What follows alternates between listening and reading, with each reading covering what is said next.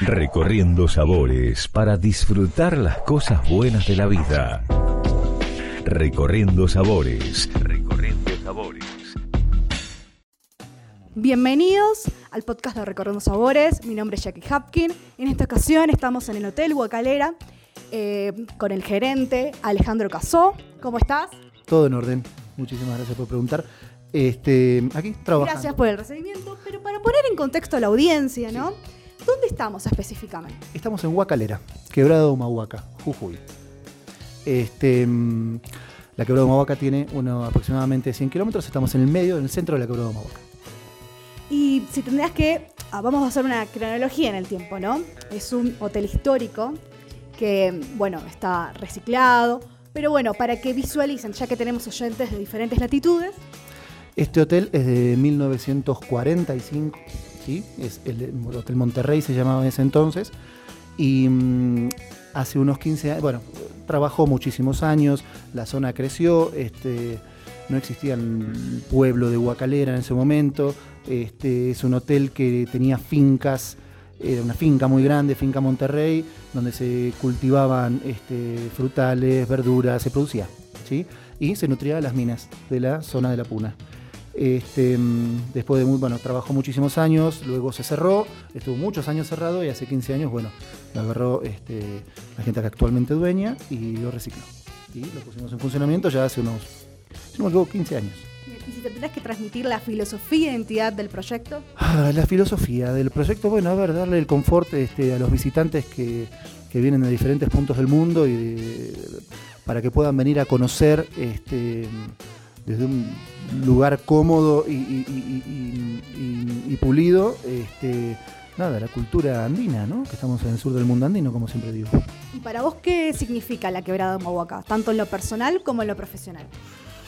La Quebrada de Humahuaca es un lugar que tiene una historia este, que creo que trasciende a la de cualquier otro punto de, de nuestra Argentina, este, porque está conectada a algo, a una cultura que va más allá de los límites políticos, que es justamente el mundo andino. Es sin fronteras. Es sin fronteras este, es- y es originaria, este, nada. eh, Es, es- es un contexto este, donde hay una otredad para, por, por lo menos, no, que yo vengo de Buenos Aires, este, que viene a enseñar y a contrastar la educación que yo he recibido diariamente. Con una huerta orgánica, que tienen plantado. Tenemos una huerta orgánica que nos trae nuestro restaurante, este, es estacional, ¿sí? ¿Qué quiere decir esto? Tenemos un clima nosotros acá, una época de lluvias, una época seca, entonces en cada una de las épocas, estaciones, tenemos diferentes este, verduras, productos que sacamos. En verano, época de lluvias, tenemos verduras de hoja, tomate, zapallito, bueno, está todo. ¿Cuáles predominan más o cuál es la kilómetro cero, no? Sí. Pero eh, que utilizan más en el año, ¿no? Lo que más utilizamos son verduras de hoja. Este, después, bueno, los cultivos andinos, que, que- que son los que más- la papa andina, ¿sí? que es la que más dura también para, para, para activarla. Este, mm, ajos, habas, ¿no? los productos bien, bien locales. Bien de montaña, de altura, ¿no? Porque estamos a 2.700 metros de altura. Mm. Y con respecto al restaurante, porque tienen una propuesta gastronómica bien completa. Sí. Bueno, a ver, el plan es que al tener viste, visitantes de todos lados, no somos un restaurante netamente regional, sino que tenemos, utilizamos insumos locales con técnicas este, más internacionales, o sea, gourmet, para Hacer un mix, una, exactamente, para poder, viste, una abarcar fusión. alguna fusión sin confusión para poder a ver, abarcar todos los gustos, ¿no? Porque viste, los visitantes que recibimos son de todos lados y no todos vienen a comer lo mismo. Entonces el plan es ta- estar siempre en esa corriente vanguardista, este, nada, que sorprenda y guste. Esos son los pilares fundamentales. Y con respecto al vino, porque también tiene una carta, digamos, de, de vinos locales, pero también de otras regiones. Exactamente. Nosotros, a ver, por suerte es incipiente, pero la Quebrada de Humahuaca se ha posicionado como destino productor de vinos.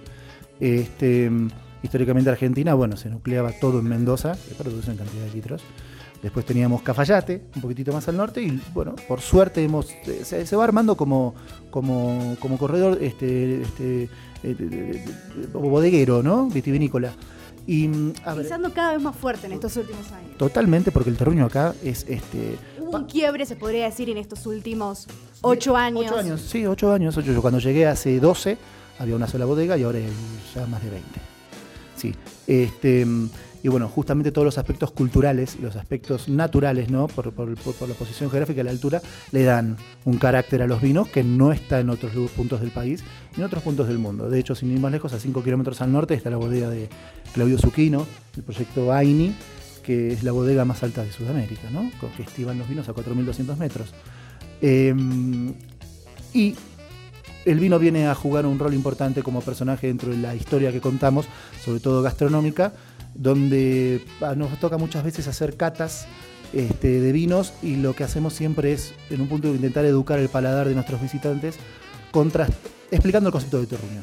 Hacemos probar un Malbec como expresa en Mendoza y un Malbec como expresa en Salta y un Malbec como expresa este, en la quebrada de Humahuaca, de, de- de acuerdo a los Es lo mejor, yo también lo utilizo y es la mejor manera de comunicar y que se pueda aprender y Aprender. educar al consumidor. Exacto, aprender por contraste. ¿no? Bien. Y em, hoy por hoy, ¿qué, qué selección tienen? Nosotros en este momento, a ver, eh, hemos armado una propuesta. La, la comunicación nuestra de la carta de vinos es, en primer lugar, intentar comunicar lo local. ¿sí? Porque la gente, con, este, Es inevitable. nuestro, nuestro público ya ha ido a Mendoza. Nuestro público ya ha ido a Salta y después nos visitan nosotros. Entonces, en un punto vienen a conocer qué es lo que está pasando acá. Entonces, comunicamos todos los vinos de las bodegas de Jujuy, las hemos tenido todas. ¿sí? Después, bueno, a medida que ellos van también creciendo y armando sus esquemas comerciales, los vaivenes esos han hecho que es- nos quedemos con un recorte nomás. Este, y lo que sí intentamos tener también, tanto de También Cafayate- rotar. rotar y tener de Cafayate y de Mendoza diferentes cepas. Creo que ya el- el- el- el- el- nuestros comensales ya es muy raro que vengan y te pidan el Malbec de la bodega ma- con mayor producción de Argentina. Vienen y te piden cositas especiales porque consideran Algo también más boutique.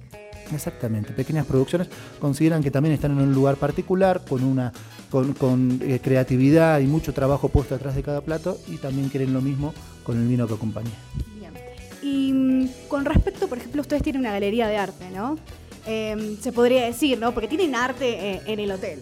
Si podrías explicar un poco o cómo es la selección, cómo, cómo intervienen.